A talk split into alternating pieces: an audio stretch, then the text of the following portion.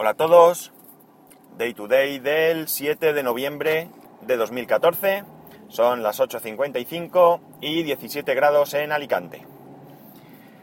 Hoy, a ver si tengo suerte y no me llaman y me interrumpen porque voy a tratar de explicaros una cosita a raíz de una pregunta que me hace Mangulo 2009 en Twitter sobre qué hay que activar y cómo se hace en Yosemite sobre, sobre el trim. Entonces, eh, Menaka pues comentaba también que le, le habían dicho que daba problemas y que él no lo tenía. Voy a explicaros un poco, voy a intentar no ser pesado, el, qué es exactamente y la importancia que tiene activarlo. ¿Vale? Eh, todo lo que digo eh, se, se, refiere a OS X, por tanto, eh, en Windows no sé cómo va, sinceramente no, no tengo ni idea. La cuestión es la siguiente. Cuando tú tienes un disco mecánico, el funcionamiento, me imagino que esto pues muchos lo sabréis, es eh, que divide ese disco en sectores. Y lo que hace es que en esos sectores va escribiendo porciones de, de, los ficheros que, que, el sistema operativo le indica. Eh, quiere decir que si, por ejemplo, los sectores son de 256K y el fichero tiene pues un, un 1024K, eh, lo divide en cuatro sectores. Eh, en los discos SSD es similar. Lo hace en la memoria, pero eh, el proceso es el mismo. ¿Qué ocurre? ¿Qué, qué, qué implica esto? Pues esto implica que el sistema operativo necesita, o el disco, la controladora del disco necesita saber dónde están esos, esos, esas porciones de, de datos grabadas para luego ir a leerlas. En los discos mecánicos esto no es ningún problema. ¿Por qué? La cuestión es que cuando tú borras un fichero, realmente no se borra del disco, por eso se pueden recuperar, siempre y cuando no se escriba encima. Lo que hace es que marca esos sectores como que están libres. Con esto pues se ahorra mucho, se ahorra eh, ciclos de escritura, se ahorra tiempo, etcétera, etcétera. Como digo, en los discos eh, mecánicos no hay ningún problema porque la controladora sabe dónde grabar y, eh, o mejor dicho, sabe qué, qué porciones, qué sectores que contienen datos realmente son utilizables y cuáles no. Esto lo que implica también es, en los discos mecánicos hablamos, eh, este sistema de hacer las cosas es que esos sectores, el tamaño de esos sectores depende del sistema operativo que utilices y depende del sistema de ficheros. Dentro de Windows, por ejemplo, tenemos FAT, FAT32, NTFS. Dentro de Mac eh, tenemos eh, HFS, XT3 o 4 en Linux, etcétera, etcétera, etcétera. Y son diferentes. Eh, ¿Qué ocurre? Que cuanto más lleno está el disco, pues más espacio se desaprovecha. ¿Por qué? Porque si, como he dicho, ese sector tiene una determinada capacidad y lo que graba es menor, el sector queda totalmente ocupado, aun estando medio vacío. Y aquí se va desaprovechando espacio.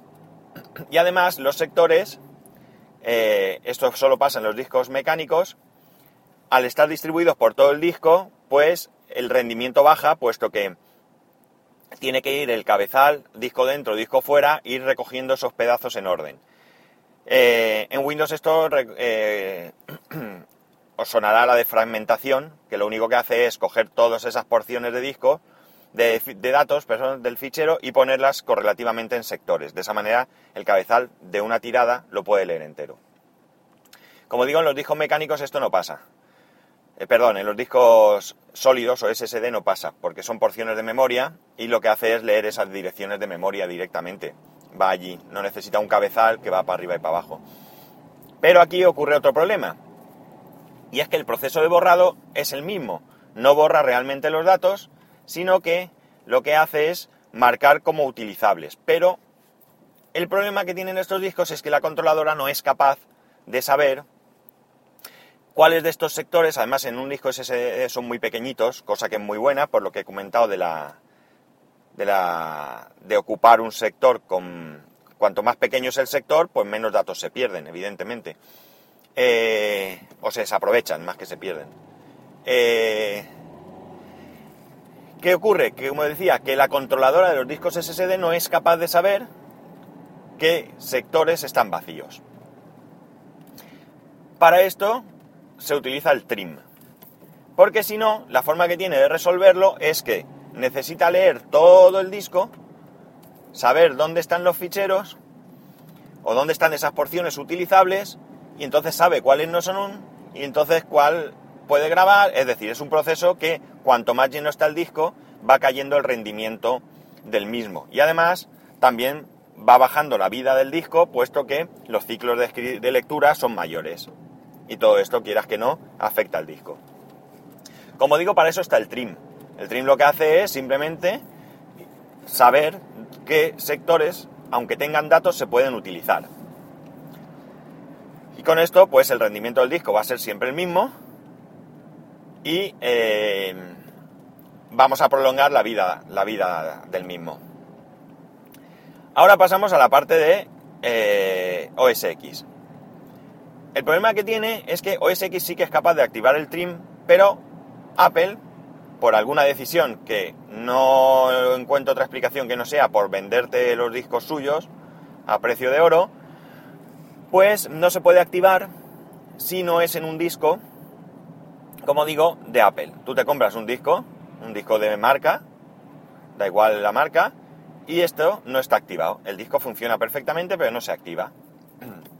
Hasta Mavericks incluido, hay una utilidad le, os pondré el enlace en las notas del podcast, que se llama Trim Enable, que lo que hace es eso, eh, activar el trim en OS X. Hay dos versiones, hay una que es gratuita, que activa el trim y punto, y hay otra versión que por 10 dólares creo que son, o 10 euros, no estoy seguro, masiva, eh, tiene otras opciones, eh, como comprobar el rendimiento, mm, no sé si la temperatura, no sé, no recuerdo muy bien porque lo he mirado por encima. Pero vamos, la versión básica, gratuita, es suficiente para esto. Bien, como digo, hasta Mavericks, tú te descargabas esta, esta utilidad, la activabas, reiniciabas el equipo y se acabó el problema. Ya tenías Stream activado y ya tenías tu disco funcionando pues como debe. ¿Qué ocurre? Que con la llegada de Yosemite, el problema que hay no es otro que los ficheros Kext KEXT, que son ficheros donde hay extensiones del kernel o donde, se, donde eh, son, drivers de dispositivos, etcétera, tienen que estar firmados por un motivo de seguridad. Quiere decir que tiene que estar autorizado por Apple para que, o bien, sus propios ficheros, que evidentemente van a estar siempre firmados, o los, los ficheros de terceros, puedan estarlo. Eh, Trim Enable no, está no, no tiene esta, digamos, autorización para escribir ahí. Por lo tanto, no funciona. ¿Qué solución ha encontrado el programador de esta utilidad? Pues no es otra que desactivar la firma de estos ficheros. El proceso es el mismo. Tú te descargas la utilidad, te dice que tienes que desactivar el, el Guest eh, Sync, tú le dices que sí, reinicia el equipo, puedes activar el trim y vuelves a reiniciar el equipo. Este es el proceso, si no me equivoco, porque ya lo hice hace algún tiempo. ¿Qué nos supone para nosotros desactivar la, firma de, los ficheros Kex? Pues simplemente mm, retroceder al nivel de seguridad de Mavericks no tiene más. Porque tenemos que entender que cuando tú desactivas la firma, no desactivas la firma para el trim enable, sino para todo, absolutamente para todo. Con lo cual, pues, podrás instalar muchas otras cosas que en este momento Apple no pueda permitir.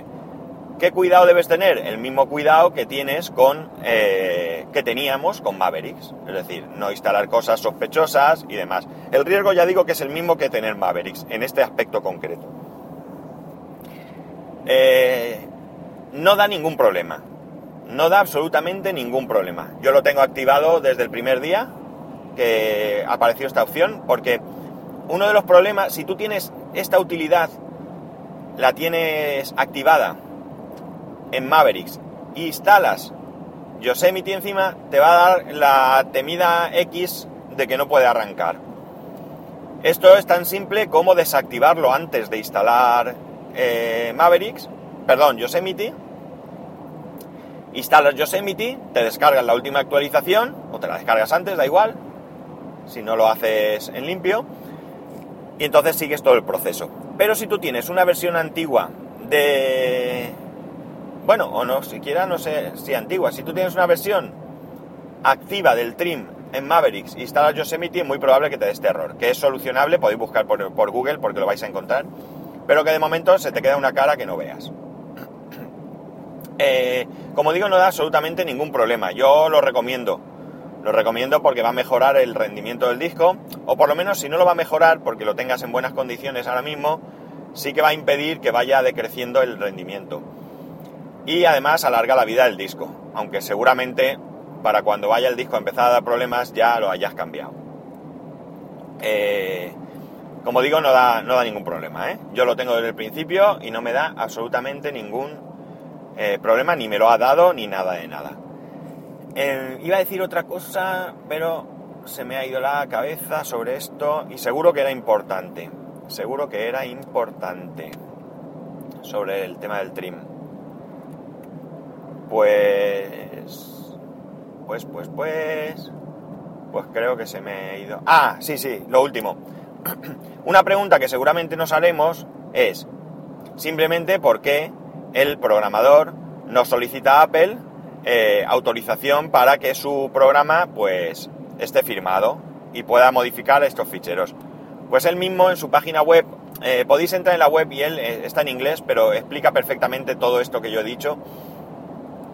Él ya, él, creo que ponía que iba a intentarlo, esto de parte no estoy muy seguro, pero que él ya tenía claro que le iban a decir que no. ¿Por qué? Porque Yosemite es perfectamente capaz de activar el trim. De hecho, con los discos que vende Apple lo tiene activado, pero no lo permite con discos de terceros.